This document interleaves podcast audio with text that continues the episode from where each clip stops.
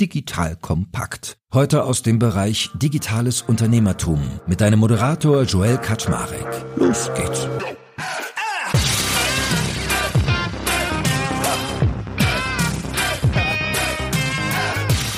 Hallo Leute, mein Name ist Jel Kaczmarek. Ich bin der Geschäftsführer von Digital Compact und heute habe ich wieder einen spannenden Gründer zu Gast und zwar den lieben Lukas Liedke. Lukas ist Geschäftsführer von einer Firma, die nennt sich Kamedi GmbH und die hat ein Produkt namens Heated. Und Heated ist ein Stichheiler. Also vielleicht kennt ihr das, wenn einen die Mücken plagen im Sommer, Frühling und Herbst, dann kann man das draufhalten und durch Hitze das Ganze behandeln. Und das ist ein richtig spannendes Thema, weil wir können heute darüber reden. Erstens, wie baue ich eigentlich Hardwareprodukte? Zweitens, wie geht eigentlich MedTech so ab? Drittens, Lukas und seine Mitgründer kamen aus der einer Elite-Uni. Wie läuft denn das eigentlich ab, wenn ich aus der Uni in die Gründung möchte? Und viertens, beim Thema Hardware bauen können wir auch viel über Herstellung reden. Das machen die nämlich echt hierzulande. Und deswegen, glaube ich, haben wir ein buntes Bouquet spannender Themen. Und darauf freue ich mich total. Von daher, lieber Lukas, schön, dass du da bist. Moin, moin. Ich freue mich auch sehr, Joel, hier zu sein. Danke. Ich habe jetzt schon gelernt, Camedia ist eine Abkürzung, ein Anagramm. Genau, Karlsruhe Medical Devices. Sehr gut. Also, heißt das, da kommt auch noch mehr? Ist die Planung, steht auch im ersten Businessplan schon drinne und da wird es auch Updates geben. Aber wir haben doch über die Zeit festgestellt, ja, wie viel tiefer auch dieses Thema Heated und Stichheiler insgesamt haben. Von daher, ja, ist auch eine Fokusfrage. Aber sicher ist der Anspruch schon, auch weitere Produkte noch auf den Markt zu bringen. Na gut, also es gibt ja mehrere Wege, wie man sich einer Firma und dem Thema nähern kann. Ich würde es bei euch mal chronologisch machen. Wie ging denn das bei euch so ab? Wie seid ihr gestartet? Jetzt kommt ein kleiner Werbespot. Aufgepasst! Wusstest du, dass HR-Teams heutzutage mit mehr Aufgaben denn je konfrontiert sind? In der aktuellen Studie HR Trends, die Zukunft der Personalarbeit 2024 von Sage, wurden HR-Teams aus sieben verschiedenen Ländern und über 20 Branchen befragt, um top aktuelle Insights in der Entwicklung des Personalwesens zu geben. Sage entwickelt HR-Tools und Software für dein Unternehmen, um Lohnabrechnungen, Personalmanagement, Buchhaltung und mehr zu vereinfachen. So, und die Studie von Sage zeigt unter anderem, dass ganze 91% der HR-Teams angeben, dass ihre Arbeit Arbeitsbelastung im letzten Jahr zugenommen hat, aber gleichzeitig glauben 79 Prozent der Befragten, dass Automatisierung ihre Prozesse zukünftig verbessern und Zeit sparen kann. Ebenfalls spielt auch KI eine große Rolle. Derzeit nutzen etwa ein Drittel bereits Chatbots wie ChatGPT in ihren Prozessen und circa drei Viertel der PersonalleiterInnen sind sich bereits sicher, dass KI die Arbeitsweise im HR revolutionieren wird. Du merkst, die Studie ist vollgepackt mit Statistiken, überraschenden Erkenntnissen und Tipps für HR-Führungskräfte, die vorankommen wollen und zeigt eine Momentaufnahme der sich stetig wandelnden Rolle von HR heute. Am besten schaust du dir die Studie HR-Trends, die Zukunft der Personalarbeit 2024 selbst an. Unter digitalkompakt.de slash Sage, S-A-G-E, kannst du sie dir komplett kostenlos herunterladen. Und wie immer findest du alle Infos auch auf unserer Sponsorenseite unter digitalkompakt.de slash Sponsoren. Werbung Ende. Oh, also ganz vorne angefangen. Ähm, wir sind ein vierer Gründerteam, Stefan, Armin, Christoph und ich. Und wir haben uns im Studium in Karlsruhe kennengelernt. Sind also weder das perfekte Gründerteam im Sinne von Diversität, verschiedene Backgrounds, äh, noch hatten wir jetzt irgendwie diesen Anspruch, wir müssen auf jeden Fall ein Startup gründen und äh, irgendwie da wirtschaftlich erfolgreich werden. Wir haben zusammen Bachelor Maschinenbau studiert und waren dann 2014, 15 für ein Jahr in den USA. Und da haben wir uns kennengelernt, erste Projektarbeiten zusammen gemacht. Und wie kommt man dann darauf, einen Stichheiler zu erfinden? Das kam noch ein bisschen später. Bei der Projektarbeit in den USA ging es um was ganz anderes. Da haben wir uns überlegt, es wäre ja praktisch, wenn man da so zwischen den Vorlesungen in so eine Gym geht. Das war so eine richtige Campus-Uni in Indiana. Das heißt, da war sonst auch nicht viel los. Und dann war der Radius sehr, sehr beschränkt. Und zwischen den Vorlesungen haben wir irgendwie äh, Fußball gespielt in der Gym oder irgendwie ein Workout gemacht, Basketball gespielt, was man halt so macht. Und da hat es mich immer mega genervt, dass man dann so dreckige Klamotten wieder mit in die Vorlesung schleppen musste, komplett verschwitzt. Und für so ein Projekt relativ intensiv, haben wir dann eine Idee gesucht und dann war die Idee, warum nicht eine Waschmaschine entwickeln, die während man duscht halt das Zeug wäscht und trocknet, dass man es dann wieder sauber mitnehmen kann oder in seinen Spind Mit dem Duschwasser am besten noch. Mit dem Duschwasser, genau, ganz nachhaltig, wobei das ja bei den Amis nicht so das Riesenthema zu dem Zeitpunkt war. Kurz und gut, da ist dann ein Riesenmonster, alle Maschine rausgeworden. Das war letztlich, ja, bestimmt zwei Meter lang und hat dann gut funktioniert, aber war völlig illusorisch. Aber da kam so ein bisschen die Idee auf, hey, wie wäre das, so ein Produkt selber auf den Markt zu bringen? Was sind die Randbedingungen? Und es, wir haben einfach gemerkt, wie wahnsinnig wahnsinnig motivierend das ist, so ein wirklich Hardware-Produkt zu bauen, dass man da auch ohne Probleme die Nächte mal durcharbeitet. Und das hat mega Spaß gemacht. Und dann hast du irgendwie da gesessen nach deinem Training, wurdest du auch noch von irgendwelchen Moskitos in den Arsch gebissen und hast gesagt, jetzt habe ich noch ein neues Thema, Jungs. Das war dann tatsächlich ein, zwei Jahre später. Ich war Kitesurfen und da wurden wir mega zerstochen und dann kam eine Freundin an zum Gerät, um Insektenstiche mit Wärme zu behandeln. Ich dachte, das ist jetzt irgendwie ein Humbug, irgendwie ein, was soll das? Also es ist irgendwie eine Quatschidee, aber ich habe es ausprobiert, war erst so ein bisschen irritiert, weil es wirklich warm ist. Es hat so gut funktioniert, ich war total begeistert. Paar Wochen später war ich im Praktikum in Florenz und da alles voller Mücken. Ich hatte so ein Gerät nicht. Ich habe gedacht, ach, warum habe ich es nicht gekauft? Dann habe ich gedacht, wenn ich es mir gekauft hätte, hätte ich es eh nicht dabei gehabt. Ja, weil ich gerne minimalistischer unterwegs bin. Und so kam es dann eins zum anderen, dass ich gedacht habe, so ein Gerät wird klasse, aber man bräuchte es in der Form, dass man es immer dabei hat. Da habe ich gedacht, ein Smartphone hat man eh dabei. Müsste doch klappen, dass man das mit einem Smartphone kombiniert. So, und um dein Produkt mal den Menschen da draußen zu beschreiben, die das noch nie benutzt haben, das ist quasi so ein Schlüsselanhänger, wo ich einen Teil abziehen kann und dann kommt so ein Port zum Vorschein. Ja. Wahlweise für Android-Handys oder für iPhones. Grundidee ist, dass man es am Schlüsselbund einfach dabei hat. Man nimmt dann quasi das eigentliche Medizinprodukt vom Schlüsselbund ab, steckt es ganz einfach in sein Handy ein. Wie du sagst, ist es mit USB-C-Anschluss und mit Lightning verfügbar. Ist so schön, wie der Lukas es hier gerade macht, obwohl ihn keiner sehen kann. dann erzähle ich vielleicht authentischer. Genau, dann öffnet sich eine App. In der App kann ich eben noch auswählen, ob ich ein Kind behandeln möchte, weil dann entsprechend die Behandlungstemperatur etwas niedriger gewählt wird. Ich drücke Start, das hört man jetzt vielleicht. Das ist quasi unser tolles Sounddesign, ähm, was in, eben äh, einem signalisiert, dass man kurz wartet, bis es vorgeheizt ist, ein, zwei Sekunden und dann drückt man es zusammen mit dem Smartphone auf den Stich und wenige Sekunden später ist die Behandlung abgeschlossen. Und es ist echt praktisch, weil du hast ja vollkommen recht, sonst sind diese Sticks relativ groß, also die haben, finde ich, immer so Füllergröße sonst. Und die, wann hat man die denn dabei, to be fair, ja? Genau, es ist ja schon, meistens wird man unterwegs gestochen, wenn man, was weiß ich, irgendwo grillen ist, wenn man wandern ist, wenn man gerade vielleicht nicht auch damit rechnet und wann es dann nochmal anfängt zu jucken, ist nochmal ein anderes Thema. Von daher war so der Anspruch, immer dabei zu haben und das geht am besten, wenn es halt so groß ist wie so ein Stück Würfelzucker vielleicht. Wie gesagt, ich finde, vieles geht ja davon, dass man so in der Praxis mal lebt und ich finde, Einfachheit ist immer so das Schlüsselwort, ne? Und bei eurem Ding ist ja wirklich simpel. Also so zwei, drei Sachen auswählen, draufhalten, fertig aus und bumm, ist es wieder am Schlüsselbund. Komplett und das ist auch das Nutzerfeedback, was wir viel bekommen und dieses Thema Einfachheit, finde ich, zieht sich auch so ein bisschen durch unsere Startup-Story insgesamt, weil als ich dann diese Idee hatte und wir das einem Prof vorgestellt haben am KIT in Karlsruhe, war schon so das Feedback, boah, vielleicht ein bisschen unambitioniert, ist ja irgendwie ein Widerstand, der warm wird, da wird schon auch an spannenderen Themen vielleicht geforscht und entwickelt. Wir als Team waren aber so überzeugt davon, dass es halt, natürlich ist es auch spannend, irgendwie einen Roboter zu bauen, der potenziell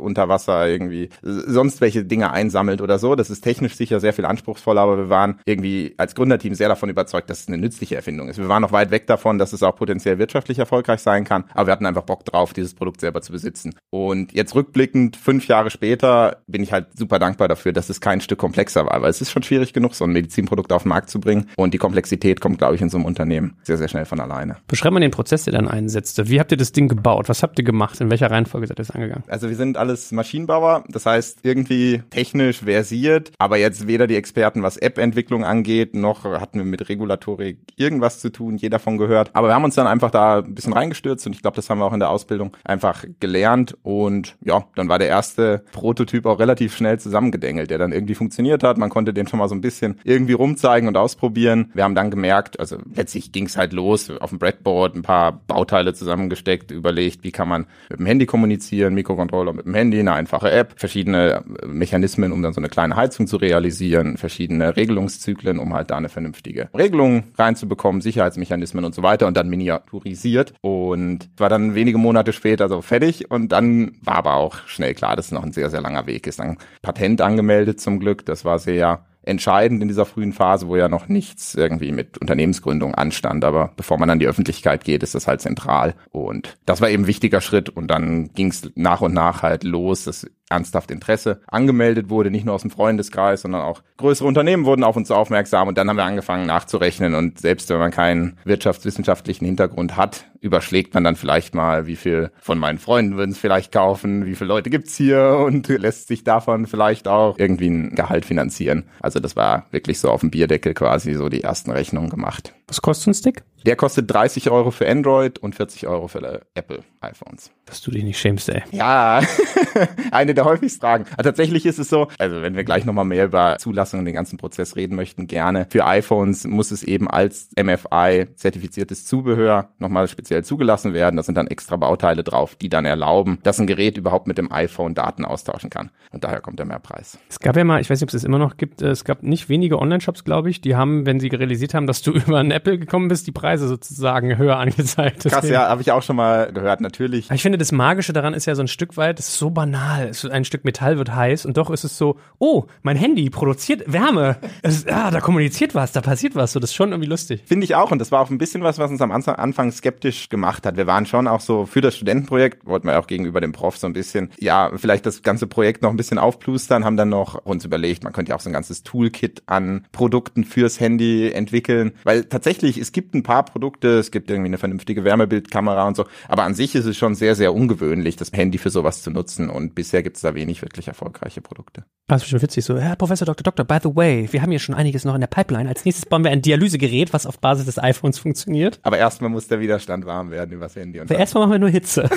so. Ja, cool. Magst du, darfst du ein Gefühl dafür geben, was so ein Ding in der Produktion kostet? Ja, das ist wahrscheinlich von Produktionskosten ähnlich wie jetzt relativ gesehen so ein iPhone. Also da, wenn man jetzt sagt, da 40 Euro, das klingt aber teuer, da muss man natürlich schon mit einbeziehen, 19 Prozent Mehrwertsteuer, dann irgendwo eine 50 Prozent Handelsmarge und dann reine Bauteilkosten sind dann halt auch schnell irgendwie 20, 30 Prozent. Okay, ja, spannend. Und wenn ich jetzt dich richtig verstanden habe, musstet ihr dann wirklich hingehen und das auch medizinisch irgendwie begutachten lassen, dass ihr dafür Lizenzen kriegt oder wie lief das dann ab? Genau, also nochmal weiter vorne angefangen. Wir haben das dann bei Studentenprojekten vorgestellt. Da kamen dann auch mal Leute, die sich schon ein bisschen besser auskannten und meinten so, ah, das soll ja irgendwie zur Behandlung der Haut dienen, dann ist es doch bestimmt ein Medizinprodukt. Und wir so, ah ja, wahrscheinlich schon aber wussten wir auch nicht ganz genau, was es bedeutet. Und wenn man sich dann da ein bisschen reinliest, dann merkt man halt, ah, okay, da wird aktiv Energie in den Körper gebracht. Das heißt, es ist ein Medizinprodukt, weil es ja den Zweck hat, irgendwie Juckreiz und Schmerz zu lindern und gleichzeitig noch nicht mal unterster Risikoklasse, weil eben aktiv Energie in den Körper eingefügt wird. Natürlich ist es jetzt kein Produkt, was unmittelbar Lebensgefahr verursacht, wenn es jetzt irgendwie falsch designt ist, wie jetzt eine künstliche Herzklappe oder ein Stand oder sowas. Aber das heißt, wir sind ein Medizinprodukt der Klasse 2a und dann ist es ein langer Prozess. Also man muss erstmal als Firma eine äh, Zertifizierung durch eine benannte Stelle bekommen. Das ist bei uns der TÜV Süd. Gibt es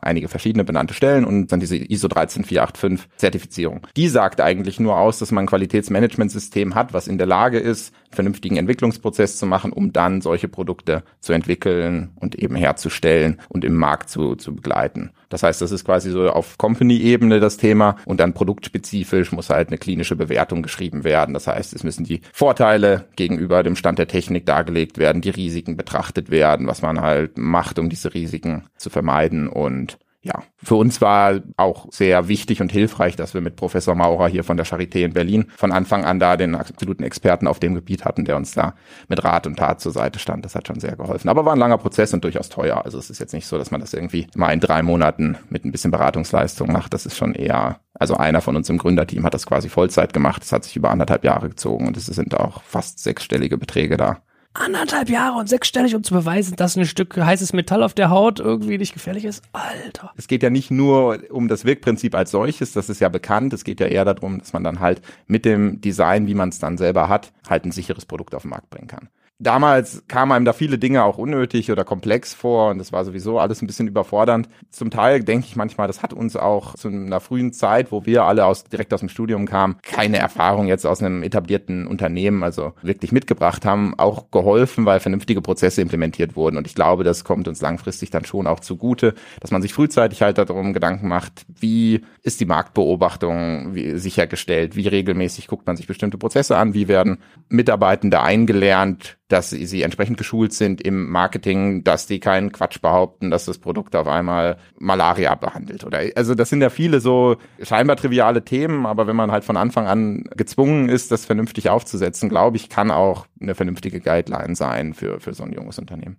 Ich finde es aber einfach hochgradig respektabel, ehrlich gesagt, weil ich habe ja selbst den, den Gründungsweg schon öfters durchgemacht. Man hat ja mal so diese Euphorie, zeigt den Leuten Ideen, dann finden es paar cool und dann kommen halt so eine Bretter da in den Weg, ne, wo du sagst so, what the fuck, so viel kostet das, so lange und das erst und das noch und dass man dann weitermacht. Da finde ich, trennt sich die Spreu vom Weizen. Ja, also wir waren einfach auch super glücklich und wir sind sehr dankbar einfach für die Idee, dass sie so trivial war, das hatte ich ja schon geschildert und dann waren wir einfach ein sehr, sehr motiviertes Gründerteam, was da sicher auch ein bisschen blauäugig und naiv reingegangen ist, aber was von Anfang an halt auch gesehen hat, dass dann echtes Interesse an dem Produkt ist. Wir haben selber, denke ich, bis zum heutigen Tage da einfach viel, viel Spaß dran behalten an dieser ganzen Gründungsgeschichte und dem, was man da jedes Jahr lernt. Ich hätte mir damals nicht gedacht, dass ich das jetzt immer noch mit so viel Freude mache, weil, meine, um was geht's da jetzt? Insektenstichbehandlung ist jetzt nicht, dass ich mit 14 davon geträumt habe, irgendwie ein Produkt zu Insektenstichbehandlung auf den Markt zu bringen. Aber dieses ganze Thema finde ich so interessant, wenn man da tiefer reinsteigt. Das ist wahnsinnig motivierend und natürlich waren wir auch leidensfähig über die Jahre. Und war auch nötig und hat uns zusammengeschweißt, aber wir kamen ja auch nicht jetzt irgendwie aus einer großen Unternehmensberatung oder irgendwie aus einem Industriejob, wo wir jetzt dann gesagt hätten, ah, ich muss aber jetzt auf jeden Fall hier irgendwie meinen Kredit abbezahlen und ein Auto brauche ich auch und eine schöne Wohnung und so. Also das hat von der Lebensphase auch einfach sehr gut gepasst.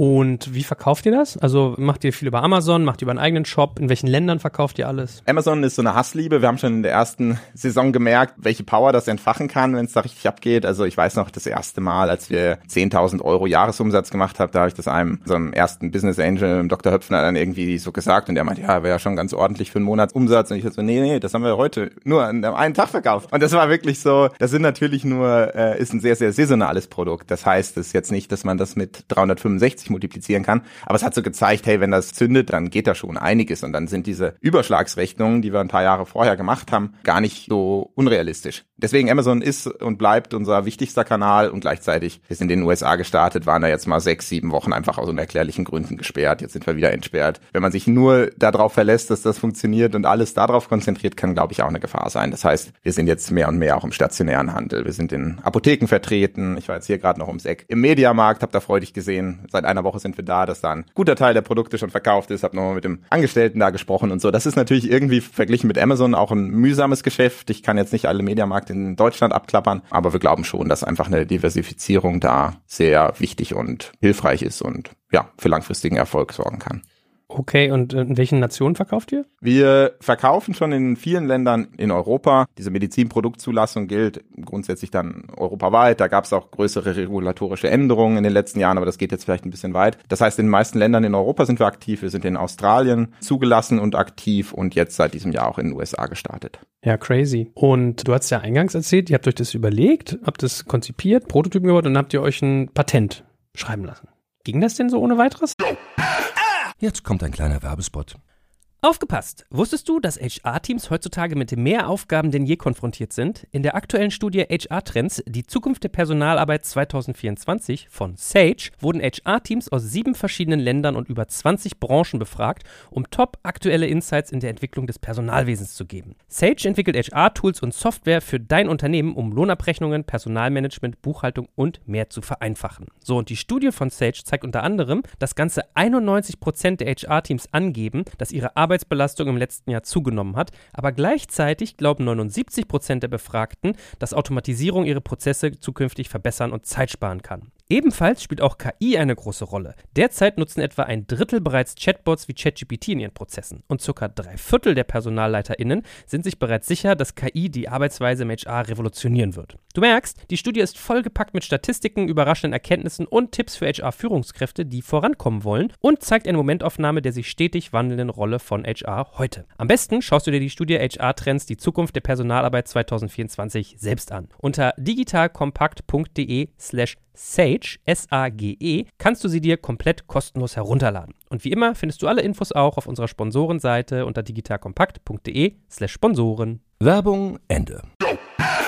Schreiben lassen ist gut. Wir waren ja knapp bei Kasse. Wir waren ja Studierende. Da nochmal großen Dank ans Basislager in Karlsruhe. Die haben uns 500 Euro damals quasi geschenkt für den Studentenwettbewerb, was wir dann genutzt haben, um die Anmeldegebühren für ein Patent zu bezahlen. Letztlich die Gebühren sind ja der geringste Teil davon. Ja, da sind wir auch ein bisschen naiv rangegangen. Wir hatten halt mal eine Vorlesung, witzigerweise auch im Gründerteam zusammengehört am KIT zu halt Patentstrategien. Also wir hatten so eine grobe Vorstellung, wie so ein Patent aussieht, aber das ist natürlich weit weg davon, dass man selbst ein Patent schreibt. Aber haben wir uns so ein paar Veröffentlichungen angeschaut, die in die Richtung gehen von dem, was wir machen und haben mal grob skizziert, wie das bei uns aussehen könnte. Also was ist die erfinderische Höhe an diesem Konzept, ein Behandlungsgerät mit dem, also zur Insektenpflichtbehandlung mit dem Telefon zu kombinieren? Was ist da dann neu? Was ist die technische Lösung, erfinderische Höhe und so? Haben das dann grob skizziert und dann über, ähm, über letztlich private Kontakte dann auch nochmal mit dem Patentanwalt abgesprochen und dann für einen überschaubaren Taler das angemeldet. Dann hat man ja doch erst nochmal zwölf Monate Zeit, um dann zu überlegen, ob man in eine internationale Phase geht und so. Also da kam das dann so Stück für Stück und wir haben dann, glaube ich, zu jedem Zeitpunkt immer den richtigen Move irgendwie gemacht. Na, worauf ich natürlich hinaus will, ist, das gab's ja schon. Also du hast es ja auch woanders entdeckt. Du wurdest ja auch am Ostseestrand gezeigt. Also ich kannte immer so, als ich das gehört habe von meinem Freund Gunnar, da dachte ich so, ja, aber hier gibt's doch schon dieses By the Way oder wie das da heißt. So, wie ist es denn am Markt resoniert? Ich glaube, ihr habt doch gleich Breitseite bekommen, oder? Ja, das ist nochmal ein großes Learning gewesen. Wir sind, also nochmal so ein bisschen, um die chronologische Story aufzubauen. Wir haben dann Ende 2018 die Firma gegründet und bis 2020 war das dann alles Gründungsphase, Investorensuche, Crowdfunding, Startup-Euphorie alle klopfen einem auf die Schulter, finden cool, dass man sich jetzt selbstständig macht. Manche auch so, ha, macht ihr das dann Vollzeit und keine Ahnung. Und dann sind wir irgendwie an den Markt gegangen und dann haben wir schon gemerkt, dass es da unterschiedliche Personen und Firmen gibt, die das dann auch nicht mehr nur cool finden. Also vorher ist da irgendwie alles sehr supportive und ja, dann haben wir da in kürzester Zeit auch sehr viel lernen dürfen und ja, denke ich, hat uns auch ähnlich wie dieses ganze Thema Medizinproduktzulassung hat es uns, glaube ich, also war es eine harte, aber sehr effiziente Schule in vielen Bereichen. Also ich habe mir sagen lassen, ihr wurdet gleich zum Start verklagt. Habe ich das richtig gehört? Es gibt da unterschiedliche Themen. Natürlich ist es, wenn man so ein Medizinprodukt auf den Markt bringt, äh, kann man auch sehr leicht Fehler machen. Also sei es sowas. Ein sehr banales Beispiel ist zum Beispiel, dass wir auf die Verpackung geschrieben haben, hilft gegen Juckreiz und Schmerz, nach Stichen von zum Beispiel Mücken, Bremsen, Bienen, Wespen und viel mehr. Und dann dieses und vieles mehr suggeriert halt potenziell, dass es gegen alles Mögliche hilft. Und das ist eine Aussage, die man halt in so einem Rechtsstreit schon nur schwer halten kann und so. Sprich, die ersten Produkte, die war viel zu spät, gerade alle ausgeliefert hatten, durften wir dann wieder einsammeln. Wir haben dann Freunde und Familie eingeladen, die haben alle mit dem Edding dann bei uns im Büro gesessen, Sachen rausgestrichen aus der Bedienungsanleitung, von der Verpackung und solche Themen. Also da gibt's die unterschiedlichsten Felder, wo man da angreifbar wird. Sicher haben wir auch Fehler gemacht, andere Sachen, ja, konnten wir uns auch gegen wehren und das ist dann, glaube ich, das Spiel, was man dann irgendwann spielen muss. Und ja, wie gesagt, wir haben da, glaube ich, langfristig sehr von profitiert auch. War Ideenclown-Thema? Also hat euch auch mal jemand gesagt, dass es irgendwie gar nicht patentierbar ist oder dass der oder sie das zuerst hatte? Nee, das war nie ein Thema. Also es gab in der Vergangenheit auch Patente zu diesem Komplex, teilweise sind die abgelaufen, aber wir haben da kein jetzt Patent. Verletzt. Genau, die Patent, was wir angemeldet haben, ist eben für diese Verbindung von einem mobilen Endgerät mit so einem Medizinprodukt. Das heißt, dass es mit Energie versorgt wird und dass der Informationsfluss von diesem mobilen Endgerät sorgt. Und das war eben neu. Und es ist ja auch nicht, dass es da jetzt irgendwie nur einzelne Produkte in der Vergangenheit gab. Also da gibt es schon, letztlich sieht man schon vor 20 Jahren erste Produkte auch in den USA, die das gemacht haben. Genau, und eben zunehmend populär in Deutschland geworden in den letzten zehn Jahren vielleicht. Ich wusste gar nicht, dass es davon mehrere gibt. Ich sage, mir ist immer nur dieses By the Way irgendwie präsent gewesen. Gibt es da mehrere von? Ja, also es gibt da mittlerweile einen ganzen Blumenstrauß von Wettbewerbern. Auch zu dem damaligen Zeitpunkt, also man sieht wirklich auch schon, jetzt lass mich lügen, aber aus den frühen 2000er Geräte in den USA, die aber nie diesen Erfolg gehabt haben wie By the Way. Und das auch nochmal so als Business Case ganz interessant. Wir haben dann 2017 gesehen, wie By the Way letztlich von einer kleinen Firma an einen großen Pharmakonzern verkauft wurde. Da waren wir ja auch quasi schon in diesem Projekt eingebunden. Und das war halt für uns auch so eine Zahl. Das wurde für über 50 Millionen verkauft, wo wir so gedacht haben, boah krass, also vielleicht äh, lassen sich dann auch Investoren davon überzeugen, in, in so ein Geschäftsmodell zu investieren. Wenngleich es natürlich auch viele Checkmarks jetzt irgendwie nicht abhakt, sei es jetzt irgendwie äh, Reoccurring Revenue oder mega den hohen Warenkorb oder irgendwas, aber das war einfach für uns dann so natürlich auch eine Hilfe. Ich hätte euch ja gekauft an deren Stelle, ehrlich gesagt. Oder vergleichbar, hätte ich gesagt, geil. Vier Dudes da aus Karlsruhe, die haben richtig Bock, guck mal, geil, haben wir noch eine Produkterweiterung. Gab es mal sowas, dass jemand euch übernehmen wollte? Also es gab auch vor diversen Klagen gab es durchaus auch Gespräche, aber da haben wir gemerkt, wenn wir das Produkt halt so, wie wir es uns vorstellen, auf den Markt bringen wollen und dann nicht irgendwie Zulieferstudententeam sein wollen, die da abgespeist werden, dann, dann müssen wir es selber machen und das haben wir jetzt gemacht. Und hast du mal so ein Gefühl, wie viel Umsatz macht ihr damit mittlerweile im Jahr? Also einen mittleren bis hohen siebenstelligen Betrag. Jetzt hast du ja auch bei dem Thema, wie ihr das verkauft, ausgelassen. Also ihr werdet ja auch wahrscheinlich auch einen eigenen Online-Shop haben, oder? Ja, genau. Durchaus auch zentral. Also gerade was die Kundenbeziehung angeht, ist der Online-Shop natürlich sehr zentral und macht auch einen nennenswerten Teil von unserem Umsatz und unserem Marketing-Ziel viel auf den Online-Shop ab. Wie ist denn so insgesamt der Weg, wie Leute auf euch aufmerksam werden? Also was tut ihr, dass ihr die in euren Kanal zieht? Weil ich würde mal tippen, das Größte ist hier Word of Mouth. Also ich merke es ja auch. Da ist die Mutti äh, mit einem anderen Kind nochmal da und sagt, hier, guck mal hier, Mensch, der hat aber da einen fetten Stich. Komm immer her hier. Zack, Schlüssel und pup, papp. Ah, okay, cool. Ja, wo gibt's das denn so? Ist das so der Nummer eins Weg? Ja, ich glaube, da hast du es schon ganz gut durchblickt. Das ist, finde ich, auch so von der Mechanik oder wenn man das durchrechnet, ganz interessant. Natürlich gibt's in Deutschland vielleicht 10, 12, 14 Wochen, wo das wirklich interessant ist. Und da ist Word of Mouth, also wir wissen einfach, dass die Weiterempfehlungsrate extrem hoch ist bei dem Produkt. Zusätzlich kommt hinzu, es ist ein Medizinprodukt, es behandelt ein Leiden, aber ja nichts, was mit irgendwelchen Vorteilen behaftet ist. Wenn es jetzt ein Produkt ist, was, sag mal, Genitalherpes behandelt oder so. Das ist ja nicht ein Thema, was man in der Öffentlichkeit behandelt, wo man gerne drüber redet. Aber Mückenstich, da ist ja jetzt jetzt keiner, der in so einer Runde sitzt, der sagt, oh, es ist mir jetzt mega unangenehm, ich müsste jetzt aber mal kurz meinen Insektenstich behandeln. Und da profitieren wir sehr von. Zusätzlich im Anfang wurde ich, also wurde ich auch mal gefragt, ob ich jetzt irgendwie mit meinem Bein telefoniere, weil ich da irgendwie mein Handy so ans Bein gehalten habe. Das ist natürlich dann auch ein schöner Aufhänger und Leute zeigen es gern rum. Also es ist wirklich ein sehr, sehr wichtiger Kanal. Und natürlich ist dann die Frage, von welcher Basis man ausgeht, um dann halt das Wachstum zu erreichen, weil klar ist, wird sich jetzt nicht jeder in Deutschland kaufen, aber äh, das Thema Insektenstiche betrifft halt schon einen großen Teil der Weltbevölkerung und wie erreicht man den? Idealerweise mit unserem Produkt und mit diesem doch sehr schönen Behandlungsprinzip. Also wir haben da jetzt auch eine neue Studie gerade veröffentlicht, wo wir sehr recht stolz drauf sind, weil die einfach nochmal schön zeigt, wie effektiv und sicher diese Art der Behandlungsmethode ist. Ich stelle mir das gerade vor, das ist bestimmt ganz geil, wenn du so ein, so ein Ding an dein Bein hältst. Entschuldigen Sie, telefonieren mit dem Bein. Ja, ja, ich setze mir gleich noch meinen Aluhut auf. So.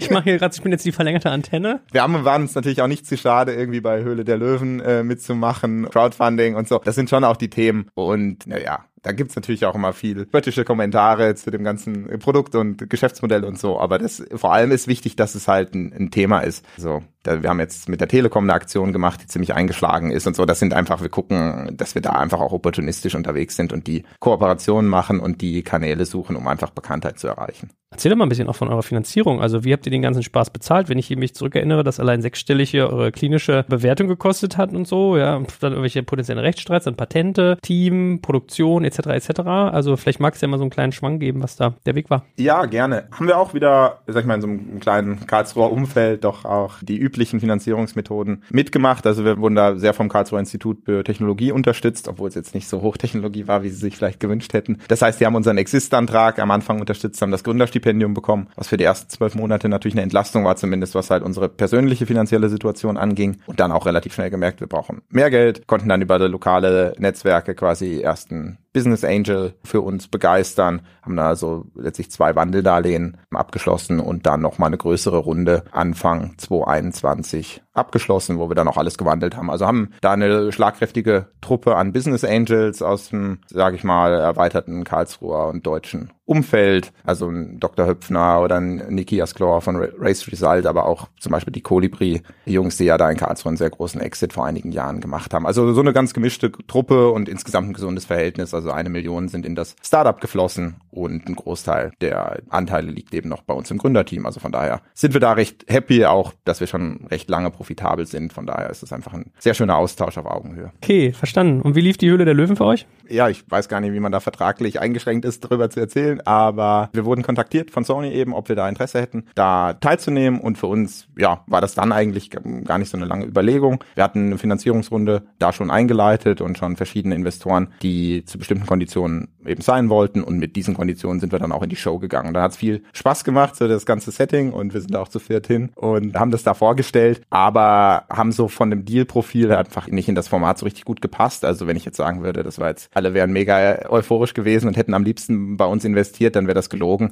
Und deswegen äh, denke ich, hätte man das auch strategischer angehen können. Vielleicht wäre das weniger ehrlich gewesen, aber man hätte am Ende den schöneren Fernsehauftritt gehabt. Kurz und gut, wurde dann anderthalb Jahre später ausgestrahlt. Wir haben sehr davon profitiert, profitieren bis zum heutigen Tag, noch davon, dass Leute, ich meine, du kennst es besser als ich, es gibt ja diesen Spruch mit sieben Kontaktpunkten, bis es mal zu einem Kauf kommt und wenn dann einer schon mal 2021 war, dass man es bei Höhle der Löwen gesehen hat, dann braucht man nur noch sechs selber finanzieren. War Ralf Dümmel da noch nicht da? Der hat doch sonst alles immer, was nicht bei drei auf den Bäumen ist und irgendwie im Supermarktregal stehen könnte. Ja, der war da und war auch durchaus interessiert. Der wusste auch, dass sich diese Stichheiler an sich sehr, sehr gut verkaufen, aber war dann, ich meine, die Deals, die da häufig gemacht werden, sind ja 100.000 Euro und ich will 30 Prozent von der Firma oder so. Und wir sind da halt mit einer, ich weiß nicht, Pre-Money-Bewertung von 4, 5 Millionen rein, hatten da eben auch schon letztlich ein Setup an Investoren und haben jetzt nicht eingesehen, dass wir jetzt mit Sonderkonditionen wie Fernsehinvestoren aufnehmen wollen. Ich gebe dir 100.000 Euro, mir gehört die Hälfte deiner Firma und ich bestimme noch den Namen deines Erstgeborenen, ne? So. ja, krass. Sag mal, wo fertigt ihr den Spaß denn eigentlich? Ja, ich habe ja erzählt, wir sind vier Maschinenbauer und da haben wir gedacht, gut, mit der Finanzierung kennen wir uns nicht aus, mit Marketing kennen wir uns nicht aus, mit Sales auch nicht. So ein bisschen was mit Maschinen haben wir zu tun. Also haben uns auch externe Angebote eingeholt, haben dann aber gesagt, wir bauen die Produktion selber auf und ja, sind da nach wie vor stolz drauf. Ich glaube, für uns war das auf jeden Fall auch der richtige Weg. Auch, also das Produkt mag jetzt von außen, wenn du jetzt unsere Historie dir anschaust, dann gibt's vielleicht ein, zwei größere Designänderungen, aber das sind sicher 100, 200 Änderungen im Detail. Sei es Materialien, sei es Bauteile, sei es Toleranzen, sei es Fertigungsprozesse. Also unfassbar, was da alles stattfindet. Hätte das ein anderer Fertiger, Auftragsfertiger oder Entwickler vielleicht schneller oder besser hinbekommen? Vielleicht für viel Geld schon. Ich bin aber überzeugt, dass man halt am meisten lernt, wenn man die Entwicklung bei sich hat. Und da macht es halt einen Unterschied, ob man mal 100 Prototypen baut, ob man die ersten 1000 fürs Crowdfunding rausschickt, ob man 10.000 macht, ob man 100.000 macht oder auch eine Million. Und wenn das alles in einer Firma ist, wir machen den Kundensupport selbst, wir machen die Produktion selbst, die Entwicklung, dann sind die Wege einfach sehr kurz. Man kommt halt in schnelle Iterationszyklen. Und so viel Zeit hatten wir nie, um auch die Qualität auf ein neues Niveau zu heben. Also ja, sicher gab es auch Qualitätsprobleme in der Vergangenheit. Und jetzt sind wir einfach happy, wie das jetzt echt seit vielen Monaten oder Jahren einfach auch auf sehr hohem Niveau und zu vernünftigen Kosten auch in Deutschland produziert werden kann. Also ihr baut die Dinger echt selber in Deutschland. Ihr seid ja, ja. ein bisschen geil. Ganz gerne mal vorbeikommen. Ist vielleicht nicht so schick eingerichtet wie bei dir hier, aber ja, ist auf jeden Fall spannend. Wie viel macht ihr davon so im, im Tag oder im Monat? Wie viel produziert ihr? Ich meine, die Konkurrenz hört natürlich auch zu, aber ich glaube, die Zahlen sind ja auch über zum Beispiel App-Downloads und so recht, recht transparent, was wir verkaufen. Wir produzieren aktuell so 12.000 bis 14.000 pro Woche. Also da sind schon ein paar Leute auch beschäftigt dran. Natürlich versuchen wir weiter zu automatisieren, aber das macht schon auch Spaß. Und jetzt interessiert mich natürlich, wo geht die Reise denn noch hin? Was sind denn so nächste Produkte oder sagt ihr erstmal nur Stichheiler, internationalisieren, weiter ballern? Jetzt kommt ein kleiner Werbespot.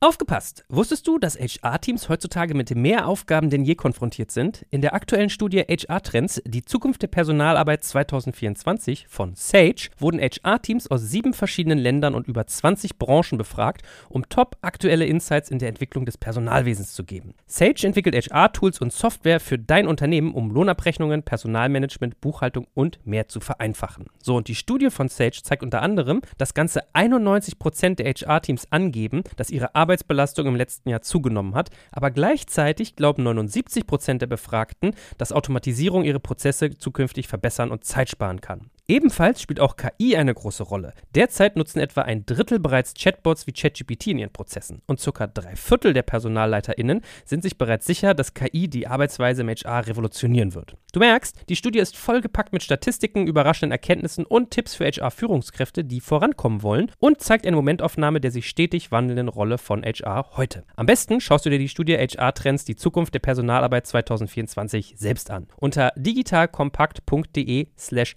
Sage, S-A-G-E, kannst du sie dir komplett kostenlos herunterladen. Und wie immer findest du alle Infos auch auf unserer Sponsorenseite unter digitalkompakt.de slash Sponsoren. Werbung Ende. Also wenn wir uns jetzt zum Beispiel die Nutzungsstatistiken anschauen, dann ist es halt schon krass. Ich habe gesagt, wir sind in Deutschland und Europa und Australien, USA. Aber Fakt ist natürlich schon, dass unser, also ein sehr, sehr großer Teil von unserem Umsatz ist tatsächlich in Deutschland. Also vertriebsseitig, marketingseitig gibt es einfach noch extrem viel zu tun. Das ist zum Teil natürlich eine Kapazitätsfrage. Aber wir haben ja eben auch gesagt, Word of Mouth ist so das Zentrale. Und das ist natürlich günstig, aber es lässt sich auch nicht so schnell erzwingen. Ne? Und wenn man halt mit tausend Leuten in einem Land anfängt und es sich jedes Jahr verdoppelt, dann ist man halt irgendwie nach vier Jahren vielleicht noch bei 8000. Das heißt, es ist schon die Frage, wie schaffe ich es vielleicht im ersten Jahr 5000 oder 10.000, um da halt dieses exponentielle Wachstum, was sich ergibt über Mund-zu-Mund-Propaganda, um das bestmöglich eben zu nutzen für sich selbst. Das heißt, so auf der Sales-Marketing-Seite gibt es einfach noch extrem viel zu tun. Ist aber nicht, dass wir jetzt ein riesen Vertriebsteam intern aufbauen, sondern auch einfach mit starken Partnern in den Ländern zusammenarbeiten. Wir sitzen in Karlsruhe, Frankreich ist nicht weit weg und trotzdem für mich, das einem französischen Apotheker zu verkaufen, ist extrem schwierig schwierig. Das ist schon, das sind einfach, glaube ich, gerade für so ein Thema, wo eine gewisse Skepsis, ich glaube, wenn ich dem jetzt was verkaufen würde, was weiß ich, eine Packung Eier oder äh, einen besseren Laptop, ist was anderes, als ihm erstmal zu erklären, hey, mit Wärme kannst du übrigens Insektenstiche behandeln, hat er noch nie gehört. Und dann, Next Level, ist, dass wir jetzt ein Produkt haben, was man ans Handy anschließen kann. Das sind schon viele Fragezeichen bei dem im Kopf. Und deswegen sind wir happy jetzt auch über unsere veröffentlichte Studie.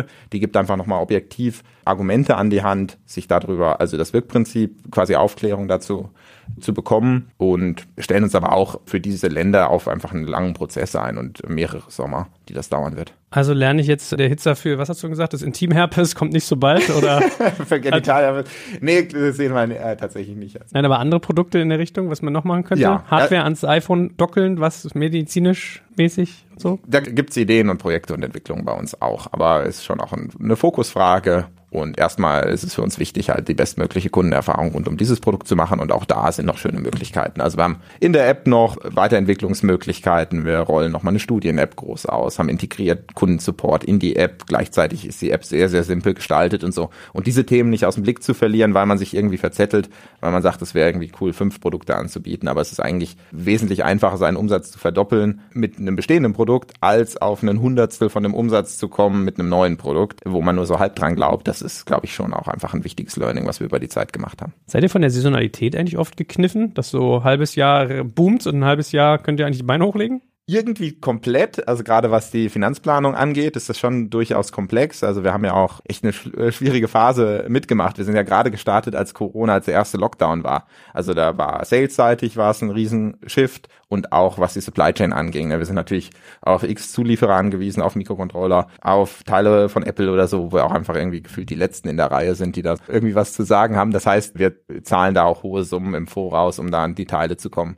Das heißt, da trifft uns die Saisonalität schon, weil wir die Umsätze halt nur einmal im Jahr haben. Gleichzeitig merke ich aber auch jetzt über die ja, fast drei Jahre, die wir am Markt sind, dass dieser Rhythmus eigentlich auch nicht so schlecht ist, weil das ganze, die ganze Firma ist halt irgendwie in so einem Jahresrhythmus. Ne? Und jetzt heißt es einfach, die Dinger in hoher Qualität einfach rausbekommen, gutes Marketing machen, guten Support machen, gucken, wo gibt's irgendwie Brände zu löschen. Und dann kann man aber jetzt sich schon aufschreiben, hey, was sind eigentlich die Themen, die wir nächstes Jahr besser machen müssen, die wir anders machen wollen, die aber Vorlauf brauchen. Und dann gibt's halt da irgendwie im, im Herbst eine Phase, wo man sich nochmal neu orientiert mit den äh, Zulieferern, mit den Vertriebspartnern. Im Winter gibt's vielleicht eine Phase, wo man sich sich die Marketingkampagnen überlegt und so. Also ich finde, es gibt dem Ganzen auch einen ganz guten Rhythmus und das hilft dem Team, glaube ich, auch. Das ist, weil ich glaube, man kann halt auch nicht 120 Prozent 365 Tage im Jahr geben würde bei euch nicht ganz gut funktionieren, dass ihr euch so diese ganzen Momfluencer holt, also so Mütter, die dann irgendwie entweder Mikroreichweite, aber manchmal sind die riesig. Ja. Das müsste bei euch volles Ding eigentlich sein, oder? Tut's auch. Also wir machen schon auch durchaus Influencer-Marketing relativ viel.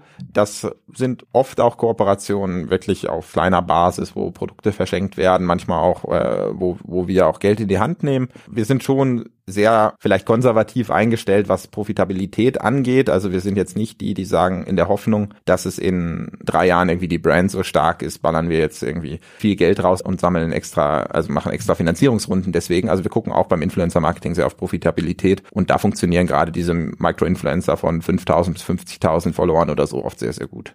Und ansonsten ist es realistisch, so zu denken, ich meine, wir wohnen ja auf einer Kugel. Wenn irgendwo Winter ist, ist irgendwo anders immer Sommer, dass man sich halt sagt, okay, Australien, Singapur, Südhalbkugel könnte halt ein spannender Markt sein. Wenn es bei uns kalt ist, ist bei denen warm? Schauen wir uns an. Also wie gesagt, Australien ist schon ein Markt, wo wir zugelassen und aktiv sind. Das wird jetzt im Winterhalbjahr eine Rolle spielen. Sonst ist es ja schon so, dass sich also viele wirtschaftsstarke Nationen auf die Nordhalbkugel beschränken und wir natürlich ein Premium-Produkt sind, was irgendwo auch eher ein Luxusproblem löst, muss man, denke ich, ehrlich zugeben. Und ja, bei dem Preis, es wird ja nicht günstiger, wenn man noch drei Stellen dazwischen hat, die es irgendwie nach Brasilien vermarkten oder so. Das ist dann schon auch anspruchsfall, das zu kalkulieren. Also langfristig sicher ein Plan, aber kurzfristig entscheidet sich das unserer Meinung nach schon der Unternehmenserfolg in Europa, in Nordamerika und vielleicht in einzelnen ja, großen anderen Ländern noch, die wir angehen, aber ich finde das übrigens gar nicht so ein Luxusproblem. Also wenn ich meine Kinder hat und diese Flatschen, die die dann teilweise von diesen Mücken kriegen, ist schon heavy, ne? Ja, in dem Sinne nicht, aber ich glaube schon, dass halt viele Leute auf der Welt einfach noch, noch mit anderen Problemen zu kämpfen haben, als jetzt mit dem Smartphone Insektenstiche zu behandeln. Und sag mal, das beschäftigt mich die ganze Zeit. Bist du da eigentlich verführt, darüber nachzudenken, ob du zum Beispiel in Regionen, die ärmer sind, also ich sag mal Afrika, Indien, wo du viel mit Moskito Probleme hast und Krankheitsübertragung, da mal irgendwie welche zu stiften und hilft es da überhaupt oder ist es witzlos, mit Hitze Moskitos zu behandeln? Also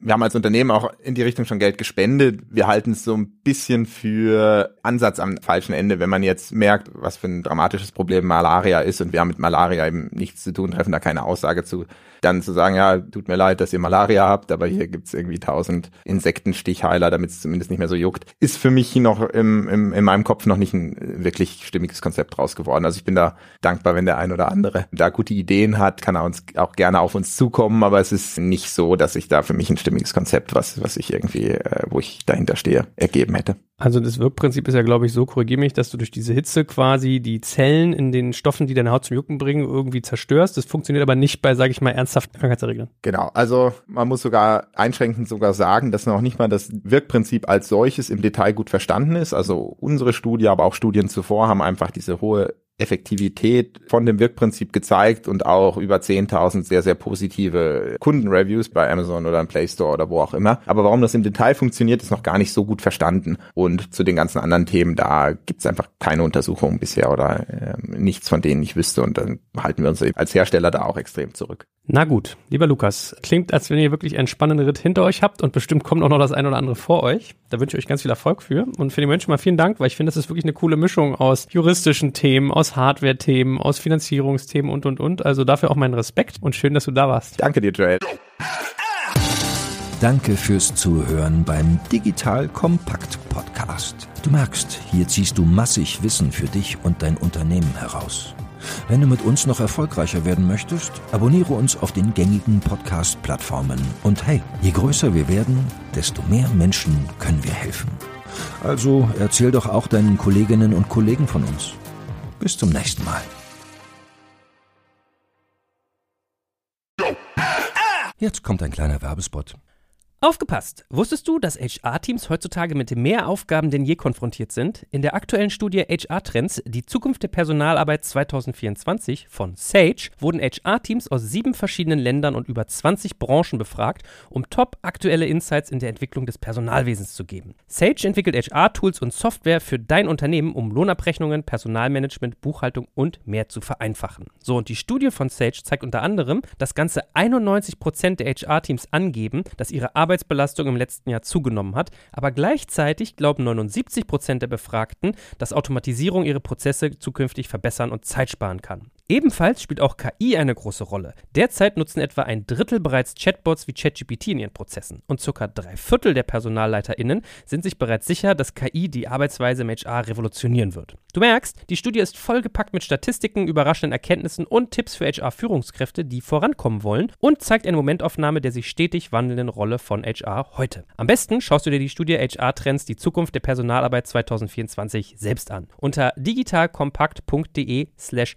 Sage, S-A-G-E, kannst du sie dir komplett kostenlos herunterladen. Und wie immer findest du alle Infos auch auf unserer Sponsorenseite unter digitalkompakt.de slash Sponsoren. Werbung Ende.